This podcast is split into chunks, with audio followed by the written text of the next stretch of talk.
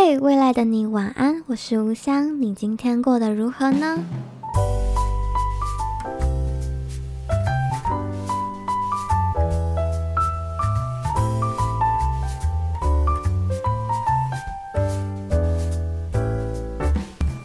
嘿，hey, 欢迎收听未来的你晚安，我是吴香，现在是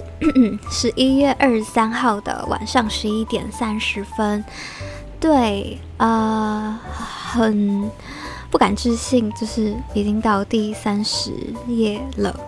对，就是可能如果你是之前很久以前的集数就有在听的人，就是曾经我有讲过，我自己并不是一个。非常有意志力或是持之以恒型的人，就是我常常容易兴起做一件事情，但也蛮容易很快就没有坚持下去。就是我不是我是一个 挺三分钟热度的人啦，对。但是我慢慢的希望可以开启一些就是可以让我持续想做下去的事情，然后。你觉得未来的你晚安，如今走过来已经一年多一点点了，一年又大概四个月左右，然后甚至已经录到第三十页了，我觉得很不可思议。虽然整个就是录音的进度比我想象中的还要慢蛮多，就是如果照我以前的，就是以前的 tempo，就是大概是一。两个礼拜一集，或甚至我一开始原本以为我可能是一个礼拜一集，可能 maybe 到现在应该要来个呃，我我数学不好，呃，如果一年的话再多四个月，大概就十六个月，然后一个礼拜一集，我应该现在要到六十四页左右，差不多 maybe 大概是这个数字，但结果我现在大概踩了一半，现在三十页，但 anyway，所以我觉得。就我觉得三十能走到三十页也是挺不错的了，对，也蛮超乎我自己的想象。就是我在未来的你晚安这里已经陪伴大家三十个夜晚了，诶，如果第零页算的话，那应该是第三十一个夜晚了。对，我觉得也是挺让我觉得感动的啦。对，然后如果你也是从头听到尾，或者是只是偶尔。来听个一两集的朋友也没关系，我觉得我都蛮开心，有机会跟大家聊聊的。虽然都是我单方面在讲，但还是很开心有机会，就是因为这个小平台认识大家，陪伴到大家这样。好啦，好，先来个老样子，就是来 update 一下最近的状况。我现在回台湾已经两个。多月了，嘿，应该是两个多月，哎，对对对，就是两个多月，两个多月一点点，真的时间过得非常快，没有想到已经会已经两个月多了。前几个月了还在讲，就是啊要回台湾啦，结果现在已经回来这么久了，这时间真快到你自己很不能置信哎，对，不知道大家有没有这种很时光飞逝、岁月如梭的感觉。对，反正就是我觉得，经过了两个多月的时间，我开始慢慢的有抓到回台湾生活那个节奏，然后也慢慢的在这个不是学生身份，也不是工作人士的身份，就是在这个待业的生活中，也慢慢一点一点的找到了我自己的生活节奏，不会觉得很慌乱，觉得又在没有身份的状态下觉得很迷茫，这样。就慢慢有抓到的一个感觉，这样我会经过很多次，嗯，经验都发现我不是一个那么快适应东西。表面上是适应的，就是我我很快就好像吃得好、睡得好，事情也做得好这样。但我后来发现，其实我的心里并不是一个适应性特别快的人。就像我到英国的时候，我也是花了一点心思慢慢融入那样的生活，心理上的啦，不是。表面上看到，然后我从英国回来台湾的时候，我也花了一点时间安顿好我自己的心理啊方面的东西。这样，即使大家看起来好像我好像已经身体上、生理上已经回来，但其实心理上我花了一些时间告别一年前的生活，然后迎接一个新的阶段的感觉嘛。对，我的确是一个需要花。蛮多时间的人，如果你最近近期也是在做这种生活上的转换，或者是 maybe 一个新环境的调节，就大家不用催自己，就是慢慢来，慢慢来，就是你会你会要花多少时间，就是会要花多少时间，就 it's fine，就慢慢来，就不急。但总有一天你会慢慢的找到你的自己的一个节奏，这样。好，对，反正我现在还是没有找到工作，已经找工作找了大概两个月左右，但目前还是下落不明，就是这样。嗯，哎，我最近都在想，就是我有一个突发奇想，就是我一直觉得待业的人，其实我不知道每不知道是不是每个人都跟我一样，但是我觉得在找工作的情况下，不管你是像我现在是偷偷也没有工作的情况下在找工作，还是说是有工作但也边在找工作，是比较比较骑驴找马状态的人，就我觉得整个在找工作的这个状态下，其实压力真的挺大的。就是我觉得在待业中的人找工作有有另一种压力，然后骑驴找马的人。状态下也有另一种压力，像我我没有体会过那个，就是对我没有体会过骑驴找马的找工作情况，这个方面我没有经验，所以也不好多说。但我对于待业中在找工作这个心情，其实我觉得我还经历了不少次，然后也觉得那个感觉其实。很神奇，就算是我人生第一次有的那种情绪跟压力，就学生时期的时候没有经历过这种感觉。然后，对，这大概是大学毕业后才开始有了的新体验跟新学习，发现他的很多心态跟状态跟调的调节方面，其实还蛮挑战的。我觉得，就是因为小时候什么路其实都好像被。家里呀、或者是被这个社会铺得很好，但是当你从学生跟进入社会这个转接点，大家疑似看起来好像，我小时候说看大家看大家就是什么哥哥姐姐或者什么，诶别的人，你会觉得好像都转换得很顺畅，对，就是大家好像在那个阶段的跳跃的时候，你感觉不到。任何就是可能以一个外人来讲，一个旁观者，你会觉得大家好像都诶一下就跨过去，好像没有什么困难，没有什么障碍，好像没有什么难度。但是当我真的现在多次进入这个角色，就是前两年还没读研究所前，大学毕业的时候，那时候我也有尝试想找过找过工作，到现在研究所毕业又要再次又回来要找工作的时候，我两次都发现以一个。学生的身份，就这个阶段要进入社会的时候，诶，我觉得这个过程，它其实有蛮痛苦的一个过程，对，就是没有我想象的那么好像咻一下就到，它是一个身份的转换，一个蛮大的一个环境的切换嘛。我觉得这整个过程都让我。就老实说，真的挺挣扎，也挺，这整个过程都很不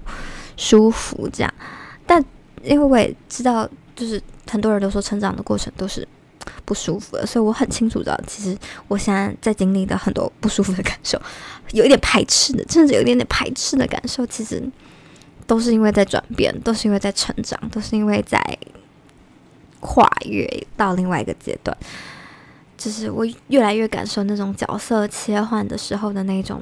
不舒服感，我觉得这真的很真实，但也逃避不了。就像未来，因为可能你人生身份转换、角色转换的次数还没有到那么多，所以在第一次这样的转换的时候，其实没有想象中的那么简单。对，就像可能 maybe 某一天。我又要再做一个角色转换，maybe 是从单身到进入婚姻，这也是另另一种的身份转换；又或者是我从一个人转换成变成妈妈，就是这个角色的一种转换。其实可能也过程中会有大家想象中很多不舒服，像是有一些人会可能会有婚前忧郁，或是有人会有产后忧郁。其实它都是一些角色变换的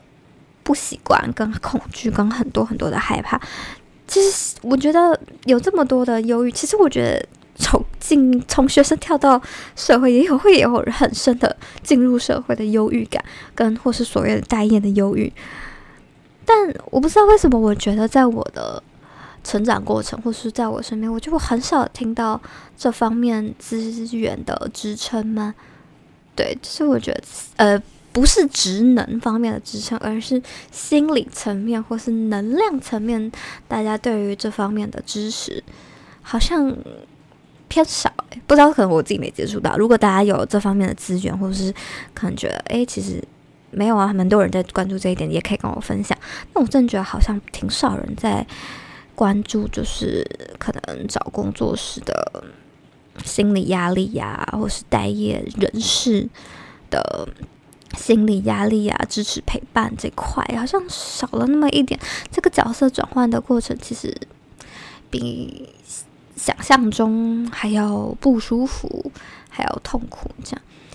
我觉得未来心理层面或是心理资源方面，我觉得也可以慢慢 focus 在这种。角色转换上的一种痛苦，就是我觉得它是每一个人几乎都必经的过程，但却好像没有什么资源，或是有人可以拉你一把的那种支撑的力量嘛，就是好像很少资源在这方面的提供，觉得有点可惜。对，就是对，所以我曾经在想，嗯，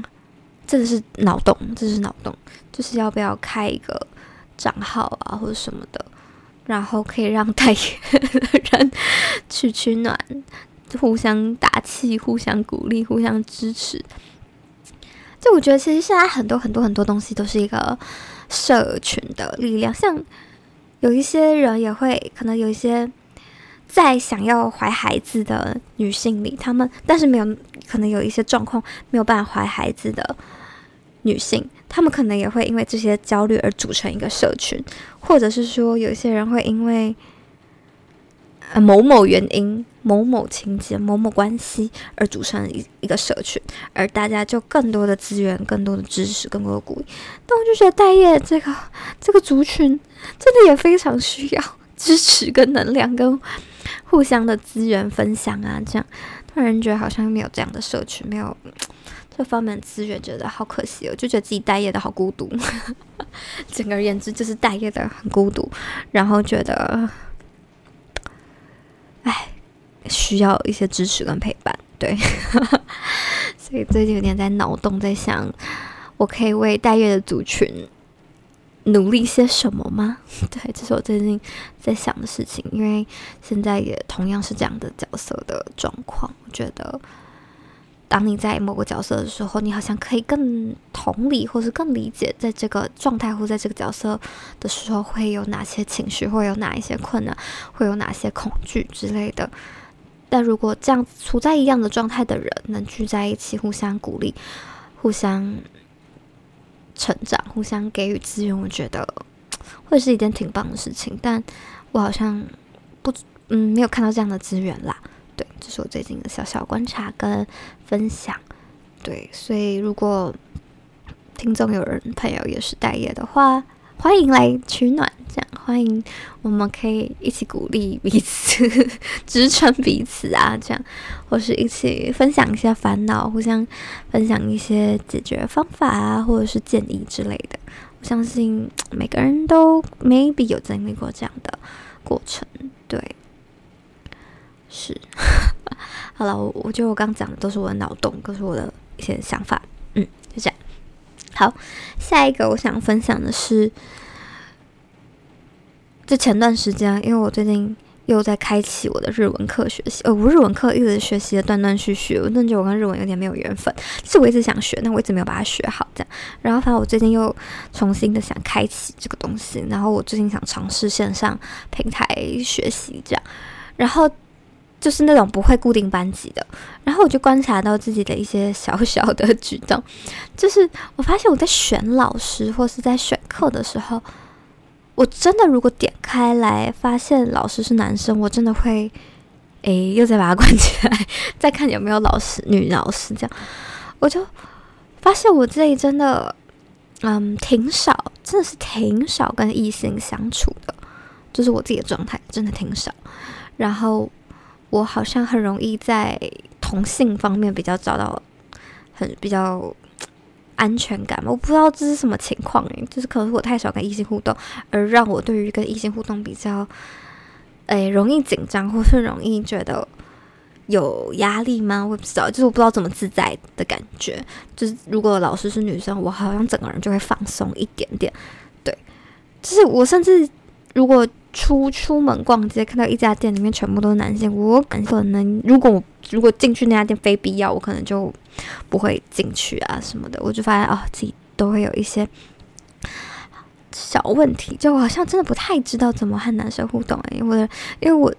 我刚这我真的发现我这个行为的时候，我真的对我身朋友圈看了一眼，真的大概呃九成我的生活圈里的朋友圈九成都是。女性，但是，但是我很开心，就是我身边的朋友圈大多数都是很优质的女性，这是我真的很自豪也很幸福的一个点。就是我真的觉得我身边围绕了好多好多好多优质的女性朋友。对，如果你是我朋友，你要感到骄傲，你们全部都超优质的。对，就是我觉得这是我人生很幸福的一个点，就是我有。一群就是很棒很棒的女性朋友，大家就都是优秀的新女性。就是，哎、我撞到麦了，sorry。对，反正就是我觉得，就甚至，然后，哎、多多分享一点。其实很久以前的我，其实也发现过这个情况，甚至以前的我会蛮渴望有一个单纯的异性朋友的愿望或期待。就就大三、大四的时候吧，我甚至我真的以前还会跟我前男友说，我真的很想要。诶，虽然大家可能觉得这件事听起来荒谬，但我真的曾经跟我前男友探讨过，为什么我都没有男生朋友这样，我就就觉得为什么都身边朋友都是女性这样。然后我甚至会有很希望可以有一个单纯的异性、纯纯粹的异性朋友这样，就是有这样的愿望跟小小的期待这样，但。到了现在，我却觉得好像也一点也没有关系。就是朋友是男生，朋友是女生，有差吗？主要就是这个朋友是好的，是值得交的朋友，跟是真的朋友，真有的朋友，跟有能量的朋友，我觉得就很好。我觉得自在跟谁做朋友就，就就跟谁做朋友，好像没有什么男生朋友也。没有什么关系了，对，就是我好像已经 totally 不太不是太在乎这件事情。当然有还是很好啊，但是也没有这样子的愿望或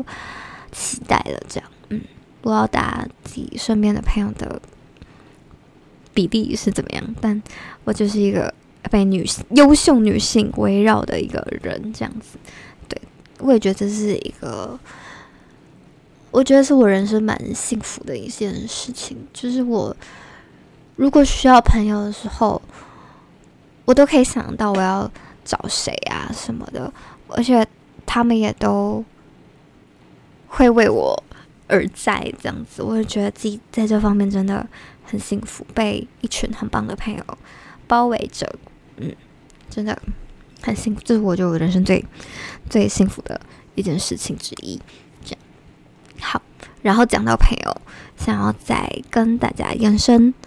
讨论一个东西，就是我发现近期的自我觉察，发现其实我有时候会有一些想要坚持所谓自己好的自己的状态，就是我会对于自己其实。真实的情绪或是想法，会有一些感觉到很深的排斥，或者是罪恶感。就是说，我会因为自己有某些情绪，或是有某些感觉，或是有某些想法，我觉得，我觉得不该有，我觉得它违背了好的自己的这个原则，而让我产生了罪恶感。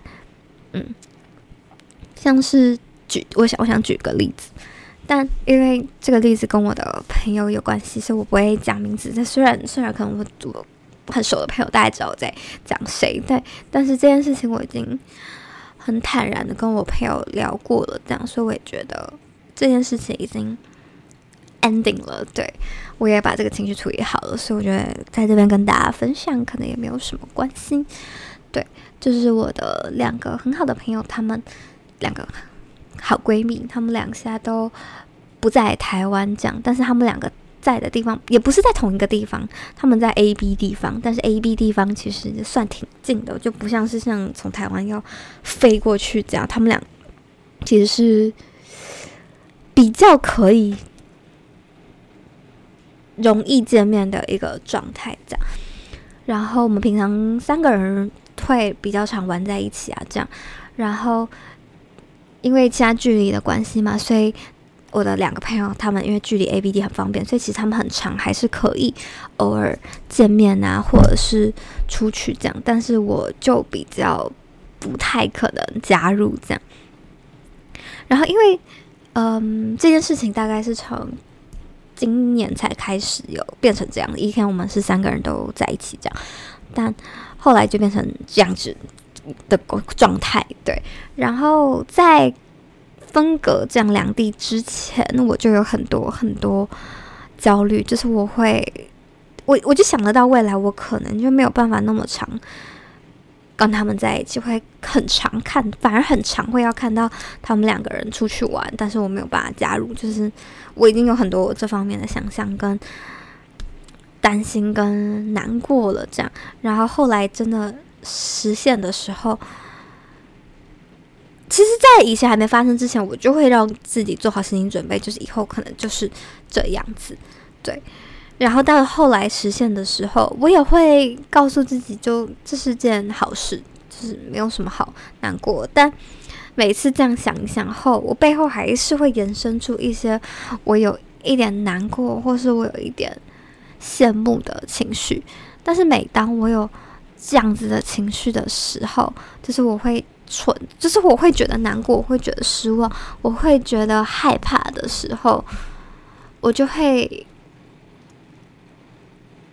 觉得我自己有这个前面的这个想法很不好，然后我就会产生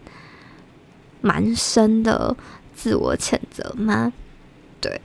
就是我我现在想要直白的说，那时候我会有的情绪是什么？就是对我直白的讲讲，就是那时候我会挺担心自己和朋友的距离越来越遥远，因为他们在同一地方，但我不在。然后我也会慢慢的有点担心和朋友失去那种很及时的那种感觉，因为距离嘛，因为时差的关系。然后我发现自己的生活中有很多羡慕，或是失望，或者是难过的情绪需要被消化和消除这样子。然后我好像还挺容易。害怕自己会被遗忘的这样子，对。虽然我知道我自己是他们是朋友中的一个，但是我好像对自己不够有自信嘛，我也不是很确定。但反正我就是蛮多这样子的情绪，这样。然后我每次有这样子的情绪，我每次有这样的担忧，每次有这样的担心，我都会觉得自己很不应该这样。对，然后，所以我就会去把这些情绪压下去。我就觉得我不行不行，我不可以有那些，我不可以有这样的难过，我不可以有这样的失望，我不可以有这样的羡慕。我觉得我应该要好好的表现。就我觉得我身为朋友，我身为在意他们的朋友，我不想让他们觉得压力，我不想让他们觉得哦，他们两个见面要担心我的情绪。我就觉得我我想要维持一个。我所认为的好朋友应该要呈现，而我不是要要求别人，我是要求自己，就是会有一个坚持所谓的好的自己的状态，我就会觉得我不行，我不可以呈现这样。所以，如果他们两个跟我说他们见面，或者是他们俩真的见面的时候，即使我还是会有那个延伸情绪，但我会尽量的不表现这样子，对。然后我就会把它压下去，然后内心。责骂自己为什么有那样那些情绪，不是不该有，有这些情绪真的很不对，不该这样子。对，我就一直在这样的循环，然后不该不不不可以，然后然后我就把这个情绪压下去，压下去后我就又装没事这样。对，然后这样的循环就一直反复，一直反复，然后这个压抑的情绪就一直让我觉得那个结一直都在，然后我也不是很喜欢自己。压，没有真实表达的那种感觉。对，然后前段时间就因为这个结，我觉得太紧了，我觉得这个东西不能不解开来讲，然后我就选择去跟我的两个朋友坦诚我的这一些过往的情绪跟难担心啊，巴拉巴拉的，然后我就挺开心，就是我真的挺幸福的，就是有很好的朋友，就是他们说他们其实也换位思考过，也。想象过，如果他们是我的角色，那个情绪会该有多复杂。甚至我朋友说，他其实觉得复杂的还有一点点难想象自己会怎么样这样。然后我在那个瞬间，我突然觉得自己的想法跟情绪很深的被理解、跟被同理、跟被照顾到的感觉，虽然。嗯，我朋友说，他们就算我没有坦诚，他们也感觉得到我会有一些失望啊，或是会有一些想加入的羡慕这样子。对，然后这样子跟他们坦诚过后，我就觉得整个状况或整个自己的结就舒坦跟舒服了很多。嗯，然后我后来就发现。其实我还蛮习惯想要早一步先压制自己的情绪，就是为了呈现一个挺好的自己，或者是为了想要不想要让朋友觉得很负担，或是让朋友觉得 要照顾我的情绪，所以我想要早一步，我想快一步。先隐藏或是压抑一些东西，这样子，对。但是，然后这些东西我也有跟我朋友讲，然后我朋友也是说，其实我应该再多依赖朋友一点点，对，就是更相信他们其实可以接受我的这一些坦诚，接受我的这些接受真实情绪，因为。他们其实也想过过我的这一些情绪，所以其实他们可以理解，他们也同样可以接住，也可以，嗯，陪伴我去面对这样子的情况，这样子，对。所以，其实这个整个过程还有点复杂啦，所以我现在思绪也还是挺乱的，但。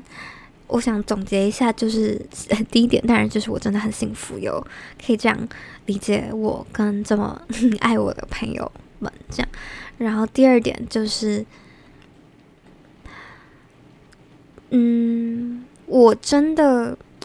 这这好像变成了一个模式，就是一个行为模式，就是我他我有一个我可能我自己心里的应该跟不应该，我有一个我自己对于自己的严厉的标准。这是一个好的自己的一个标准，所以每当我有个什么起心动念，或者说每当有一个什么情绪出来，然后我觉得他踩线了，我觉得他不对，我觉得他不应该，就这个应该，这个应该，我朋友也说他，我跟应该，我应该多去注意这些应该是从哪来的，嗯，对，为什么会有这么多应该？对，反而我就会把这些情绪压掉，我会。去产生很深的排斥感啦，这样，对。但我觉得我应该要再更深层的去理解为什么会有那么多压抑的状态。这样，我最近还在读一本书，是叫做萨提尔的自我觉察，就是他在讲一个冰山效应啊，就是表面上浮出的那块冰山，其实底下有一。大块你更没有看到的东西，然后他想要表达是上面那个你看到的东西是你的行为，你所表现出来你的言语、你的表情、你的行为，把把你的举动，然后底下其实还有很多很深的情绪、期待、渴望跟观点在支撑着你为什么会有这些举动，这样，这也是未来的你晚安。当初鼓励大家做的事情也是自我觉察，然后曾，但我一直在鼓励自我觉察，但我从来都没有一个架构组织，我也没有告诉大家该怎么做。然而，最近我在读的这本书，就偏慢条斯理的，也把我剖析了一个自我觉察可以去思考的方向跟方法。这样，我最近还在读，但我还没有读完。这样，然后就依刚刚的那个我的例子跟大家讲，就是我上面的冰山就是。我假装没事，对，但其实我很不好，对，但底下就是还有蛮多我自己的期许，呃，不期许啊，我自己的情绪、我的观点、我的渴望、我的期待，这样子。虽然我没有理清楚，但我也知道其中一个我的情绪就是我，我挺恐惧的，这样，嗯，对。然后在读完这本书后，我可能也会拿自己这个例子去好好的分析自己。这个冰山底下到底还有什么东西是我需要去处理更清楚的？这样，对，好啦，这就是我以上的分享。对，嗯，然后，嗯，我觉得能对朋友坦诚这件事情真的不太容易。对，因为其实我当初也很害怕我的这些情绪是不是不正常的，或是。虽然我曾经真的，哎，我真的是自打嘴巴。我记得我有某一页是在讲接受自己的每一个情绪，就是每个情绪都是正常的，但结果我自己还是自打嘴巴，啪啪。对，我，我有时候都觉得我自己讲出来的话听起来好像很棒、很很很赞这样，但实际，哎，我好像自己在日常生活中也都还没有真的做到这样。对，其实大家不要急，就是。你先有觉察，先有想法是第一步。那能不能慢慢被应用？我们还是慢慢学习，我们慢慢练习，我们慢慢来。这样，对，好啦，这个话题我就想先讲到这边。这样，好。诶，今天想讲的好多，我会不会攻击贼？好啦，反正我我下一个想要分享的是，因为我就不分享完，我就下一次可能就。失去了那个感觉。好，反正我下一个想分享的东西是有关于算命这个东西。我不知道听过来的你晚安的大家对于算命是算命啊，算命是什么？算命是什么想法？这样我。单纯分享我自己的观点，是我呃不是观点，我自己的状态是，我是一个挺爱算命的人，我挺爱听命理，爱听塔罗，就是那一卡车的嗯东西我都很喜欢，我也不知道为什么，但我就是一个很好奇、很爱听的人，但信不信？倒也不完全信，但也倒没有完全不信。我就是那种介于中间值的人，但我就真的爱听，这是这是事实，我非常的爱听。对，就是我是那种鬼片，明明就也怕，然后明明也是看完也嘎嘎到微戏这样，但是我又很喜欢看，又很爱看，又忍不住去看的那种人，就是典型的那种触点，就是明明就嘎啊又想被看的那种。人对，然后对于命理这块，我也是一样的这种心态。我的好奇心真的，哎，什么好奇心会杀死一只猫吗？是有这种话吗？可能有吧。对，我就是这样子的人。嗯，说明大家，我不知道大家是喜欢算不爱算，还是跟我一样，只是不一定会信，但是又很爱听这样。但反正就是，我几乎每一次算命完后，都很容易被老师说的话影响，就是。就是那种要信又半信半不信的那种状态，就是信了又被影响。就可能以前算命某某某老师就说啊，以后的孩子很难带。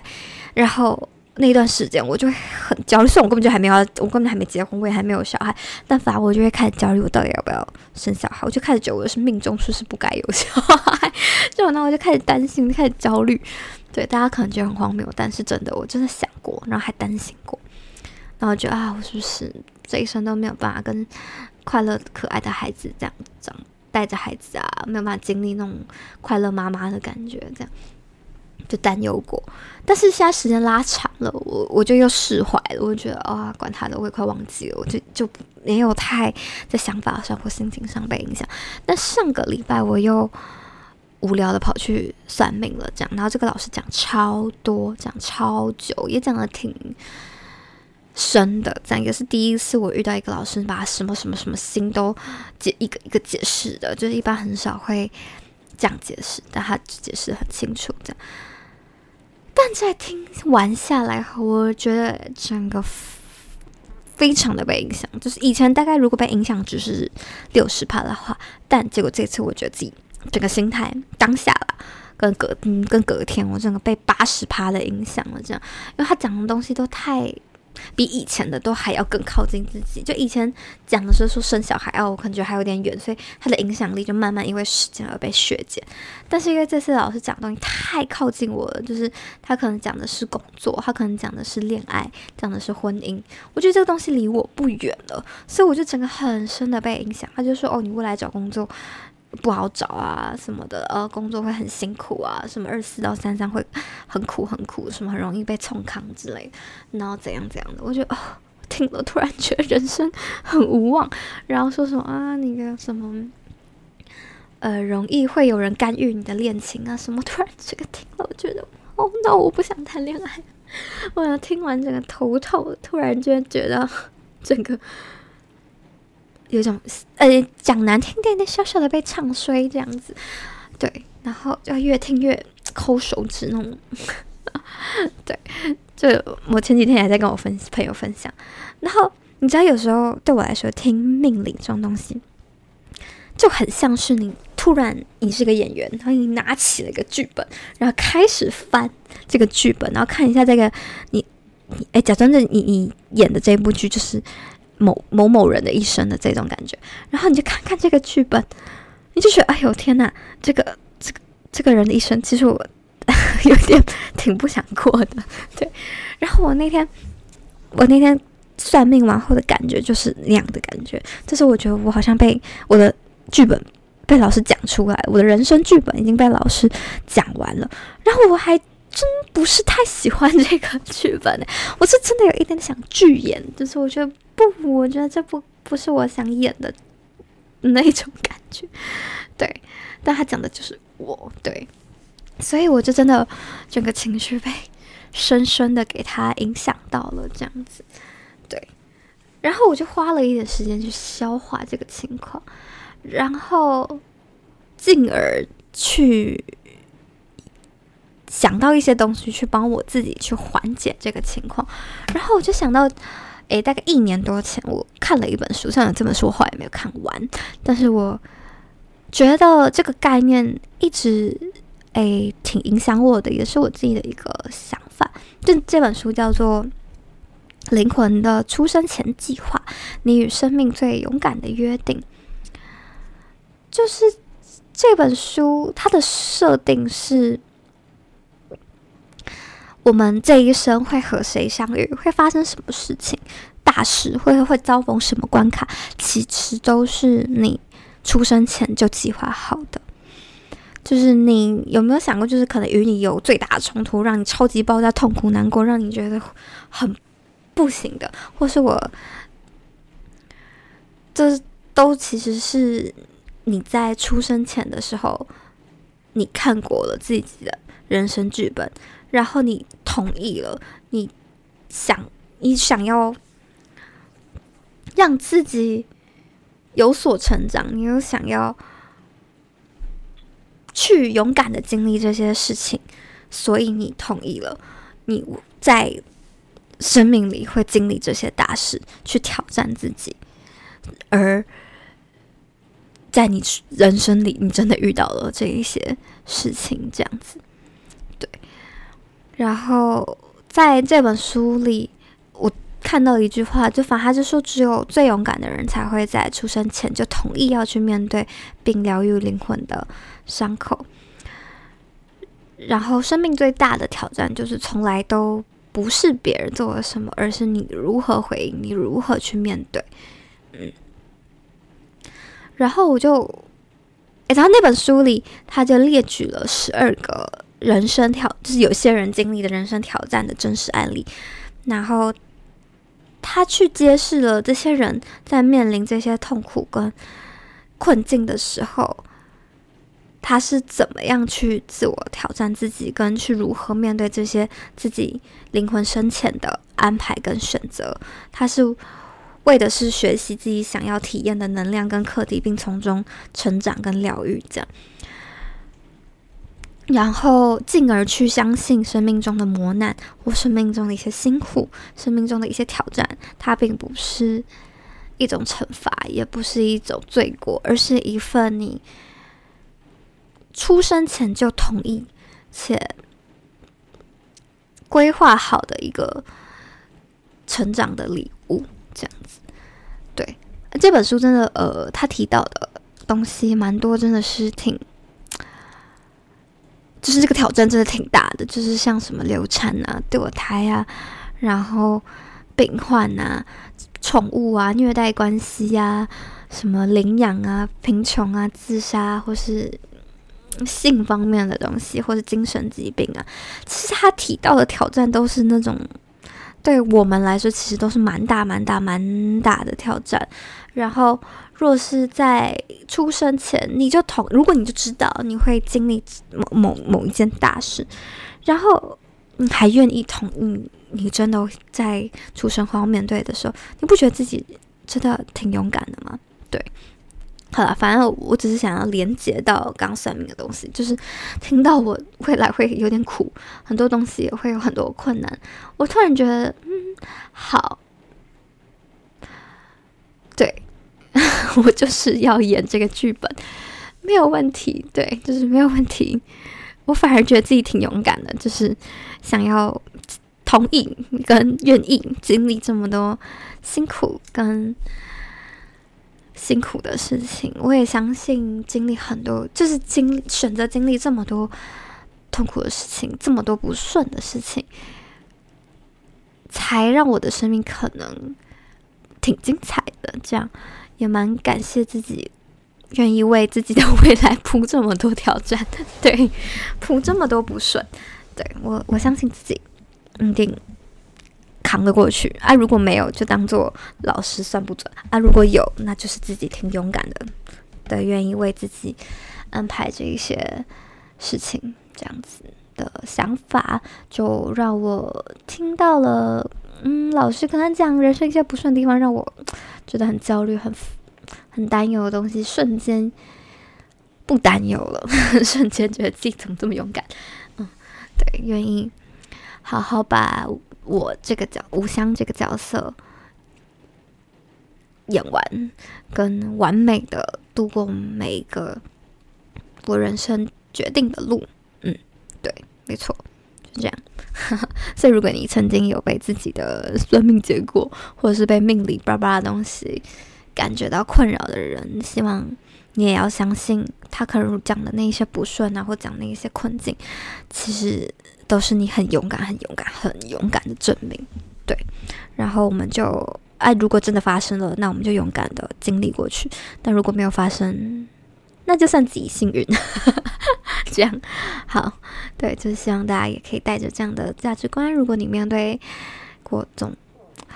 小小的被影响的地方啦，嗯，我觉得这本书我很想再回去把它看一看。对，我觉得还是挺有趣的。对，嗯，啊，如果大家有兴趣，也可以找这本书来看。我觉得它这本书其实会给你，呃。人生蛮大的，蛮大的力量，让你更相信很多的困境其实是有意义的。你不会再这么的抱怨，再这么的怨恨这个环境的不好，或是这么这么不能接受自己的遭遇或者是经历。因为有些东西的确不是因你而发，不是你做错事而造成的，而是它就是来了，它就是。嗯，就是是娘，就是不是因为你做错任何决定，或是你做错任何事而来的一些不是让人开心的事情。对，嗯，就人生还是常常会有这种你躲也躲不掉的困境，这样子。但相信大家换一个角度看，其实都是你灵魂想要挑战的事情，他想要从中得到成长，得到疗愈，得到一些你没有想象过的一些。想他想所有想要的收获啦，这样，嗯，简而言之，好，是不是讲的有点虚无，有点缥缈？不知道大家有没有 get，但没关系。当你需要，或是当你该理解的时候，或是你需要理解的时候，你就会理解了。嗯，你也会在你该接受到资讯的时候，接受到你所需要的资讯。这样大家就不要急。如果你没有很听懂我刚说的东西，那或许代表你现在并不需要了解，也并不需要这些资讯。这样也不用觉得压力，也不用觉得哇，这个人在讲什么鬼。对，好啦，那今天我觉得第三十页的内容就可以到这里了。啊，今天的内容真是又杂又多，对，讲了很多。好啦，那今天的录音就到这里啦。那如果你有什么想跟我分享，或是想跟我聊的内容，都欢迎你透过我的 IG 来联系我。我的 IG 是吴香一一二五 W U U W U H S I A N G 数字的一一二五。好啦，那我们第三十页的内容就到这里啦，我们就三开头见喽，三十一页见了。好啦，就这样，晚安，拜拜。